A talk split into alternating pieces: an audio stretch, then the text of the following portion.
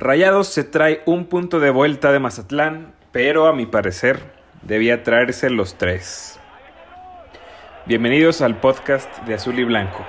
Soy su anfitrión Enrique Lozano y hoy vamos a platicar de el empate a uno que logra Rayados en su visita al Kraken.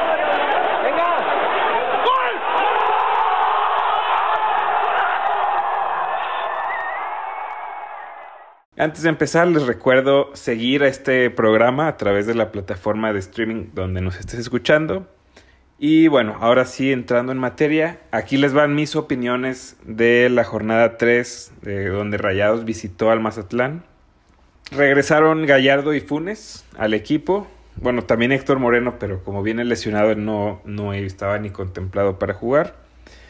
Igualmente Funes tampoco estaba contemplado, pero eh, Dubán Vergara presentó algunos síntomas eh, de gripa, entonces por, por temas de cuidados no pudo jugar, no pudo alinear. Entonces entra Funes eh, a la alineación por, en su lugar. Y desde ahí, pues yo tenía un poquito de duda al ver el parado y, y, los jugadores, el tipo de jugadores que iban a estar en la alineación. Se mantienen tres de los cuatro que ya venían jugando. Estefan y Sebastián Vegas como centrales, Checo Villarreal por derecha. Ahora el cambio es que Gallardo ya se incorpora y eh, es el lateral izquierdo, dejando en la banca Parra. En medio, ahora, al menos en el parado que parecía ser, estaban dos en medio, de alguna manera clavados, entre comillas, Craneviter y Ponchito. Por bandas, Maxi y Joel Campbell y arriba Funes y Jansen. Que entiendo que pues también se puede ir moviendo y Jansen a lo mejor tirarlo un poquito más a la banda, Funes se queda como delantero centro para así poder soltar un poquito más a Ponchito y que Maxi se bajara un poco para ayudar, así con el 4-3-3. Eh, de alguna manera me causaba mucha duda cómo iba a funcionar así. Otra cosa es que Jansen y Funes no se le ha visto con la química que nosotros esperaríamos. Tienen un estilo parecido en cuanto a movimientos, en cuanto a recibir el balón, cubrirlo, apoyarse. Entonces, desde ahí como que por más que queramos todos y que funcione, pues la verdad es que hasta ahorita no se ha visto así.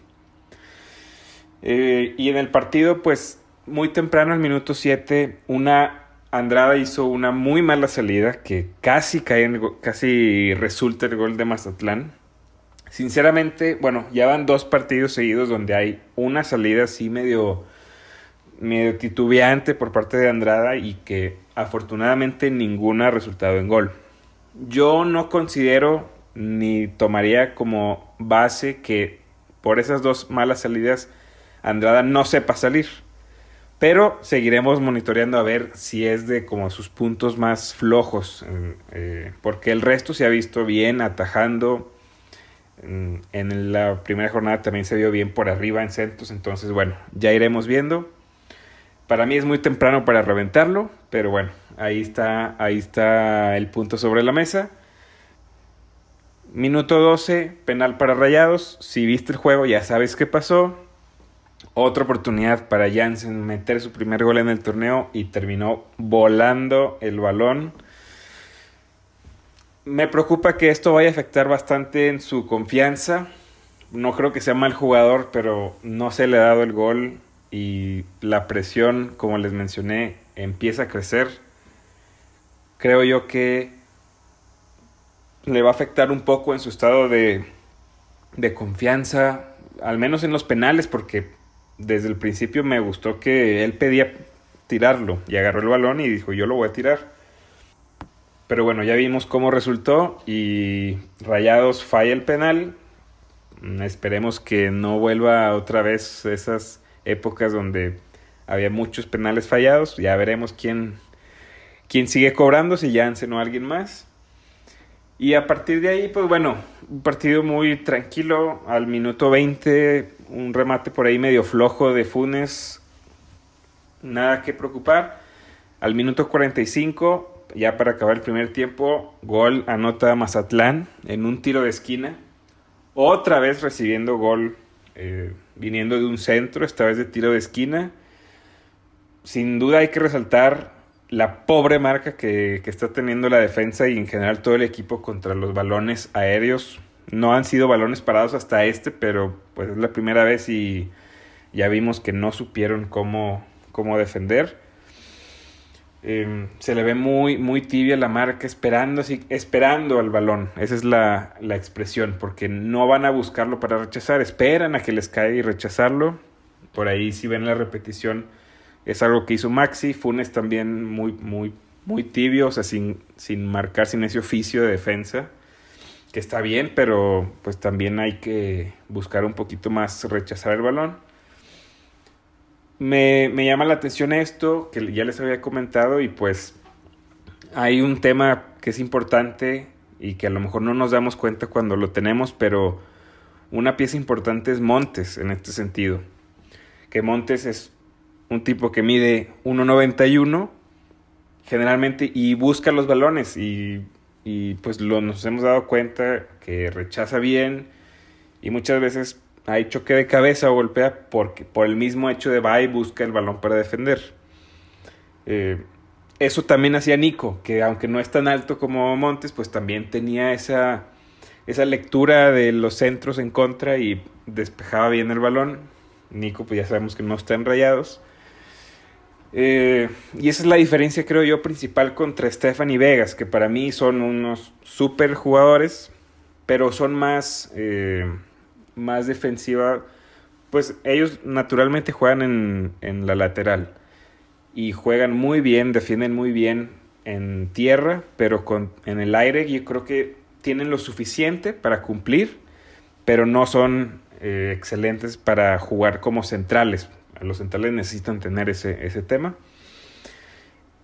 El, hablando de Nico, por ejemplo, no era casualidad que metiera tantos goles de cabeza porque por su estilo, como les digo, la anticipación, la lectura del centro, tanto en contra como a favor, y el hecho de buscar el balón. No es que Nico fuera así un jugador tan alto, porque pues Nico mide 1,87 y ahorita Funes, que tenemos a Funes, mide 1,86, o sea, no es tanta la diferencia. Sebastián Vegas 1,85 también, entonces creo yo que no es tanto el tema de altura, sino del hecho de buscar el balón, tanto defensivamente como ofensivamente. Cuando no te estén saliendo las cosas eh, generando el ataque, un balón parado debería de preocupar y hasta ahorita Rayados no ha preocupado para nada en el, en el balón parado no ha metido gol así. Se le ha visto uno o dos jugadas medio de peligro que no alcanzan a rematar, pero bueno, no son jugadas claves o concretas. Y bueno, después de eso, em, al, un minuto después, eso fue algo bueno, una buena reacción de Rayados, un zapatazo de lejos de Vegas que no sé qué quiso hacer, quiso yo creo que replicar su gol contra Toluca y le cae a Ponchito, hay una serie de rebotes, remata un desvío y gol de rayados. O sea, igual algo fortuito, pero se consigue el gol antes de que se acabe el primer tiempo, creo que fue algo bueno.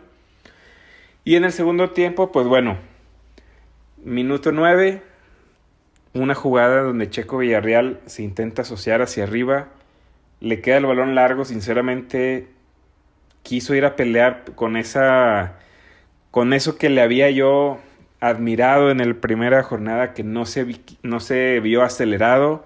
Esta jugada sí se vio así. Tonta la segunda amarilla que recibe.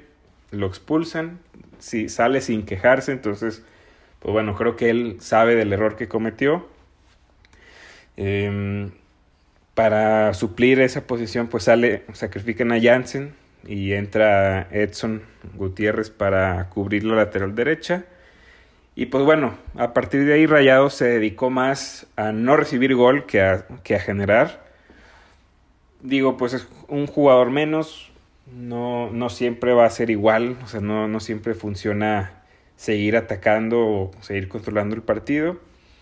Y pues ya para la recta final otra vez 100% defensivo, sale Maxi por y entra Celso, sale Campbell que a mi gusto no, no se vio ni la mitad de lo que mostró el juego pasado. Y entra Zapata, Ángel Zapata, otro jugador medio defensivo. Y al minuto 90, ya para acabar el partido, entró el plátano por Ponchito. Y en ese mismo minuto 90 expulsan a Zapata. Ocho minutos duró en el campo. otra vez, o sea, ya pasó la primera jornada con Edson. Vuelve a pasar ahorita con Zapata que no duran ni 10 minutos en el campo y ya eh, los expulsan. Bueno, pues es un tema de desconcentración completamente. Ahí no se le puede achacar nada a Aguirre y bueno, veremos qué se puede trabajar en ese tema. ¿Qué cosas buenas o qué destaco de este partido? Pues que Rayados no perdió, a pesar de estar con uno menos todo el segundo tiempo. A pesar de que Mazatlán es un rival con las diferencias de plantillas que se le debe de ganar, pues bueno, Rayados al menos no perdió. Otra cosa buena es que ya está de vuelta Gallardo y Funes. Igual Héctor Moreno, pero pues está lesionado. Ya esta semana regresan Montes, Charlie y Erika Aguirre, el refuerzo eh, de que viene de Pachuca y que juega de lateral. Y que pues hasta ahorita van tres jornadas. Rayados no ha perdido. No ha demostrado para mí lo que debería de, demostrar. Pero bueno, no se, ha, no se han tenido esos descalabros. Y lo malo, repito, contra la semana anterior, no están sabiendo cómo defender los centros al área. No hay esa anticipación, no hay esa lectura de los centros. Le siguen rematando. Esta vez sí cae gol. Em, otro tema que destacar es la baja efectividad en tiros a gol. O sea, ahorita en esta jornada, pues Rayados tiró siete veces y solamente dos fueron entre los tres palos. Y, y comparando contra las jornadas anteriores, en la jornada anterior, de en la 2 contra Pumas, tiraron 15 veces y solamente tres fueron a portería, que dos cayeron en gol. Entonces, es algo preocupante. Y mismo caso en la jornada 1, 15 veces tiraron y solamente 4 a gol. Si no vamos a llegar tanto si no se va a generar tanto, al menos los tiros que se tengan hay que ir, llevarlos a, portería. Em, creo yo que al menos con un 50% de, de que tus tiros vayan a gol con eso, genera un poquito más de preocupación, pero hasta ahorita no se ha visto así. Y bueno, Rayados en la tabla se, eh, queda con 5 puntos, baja del cuarto al séptimo lugar van tres semanas apenas, pero bueno, y hoy juega Pachuca contra Atlas. Si gana Atlas, Rayados baja hasta el, baja el octavo. Que bueno, ahí iremos viendo cómo se mueve la tabla. Y listo, el próximo juego, este miércoles ya, o sea, pasado mañana, la semifinal de ida regresa a la Conca Champions. Rayados recibe al Cruz Azul el, este miércoles. La otra semifinal de la Conca Champions es América contra Philadelphia Union de la MLS. Y bueno, pues Rayados contra Cruz Azul. Cruz Azul viene de ganarle al Necaxa de visita. Vamos a ver, va a estar bueno el juego. Otra cosa buena es que Dubán ya confirmaron que sí va a jugar. Entonces, eso es una buena noticia tenerlo de regreso. Y, y esperemos que el funcionamiento sea un poquito más parecido a lo de la jornada 2 que lo de esta jornada 3 ya veremos cómo nos, cómo nos va.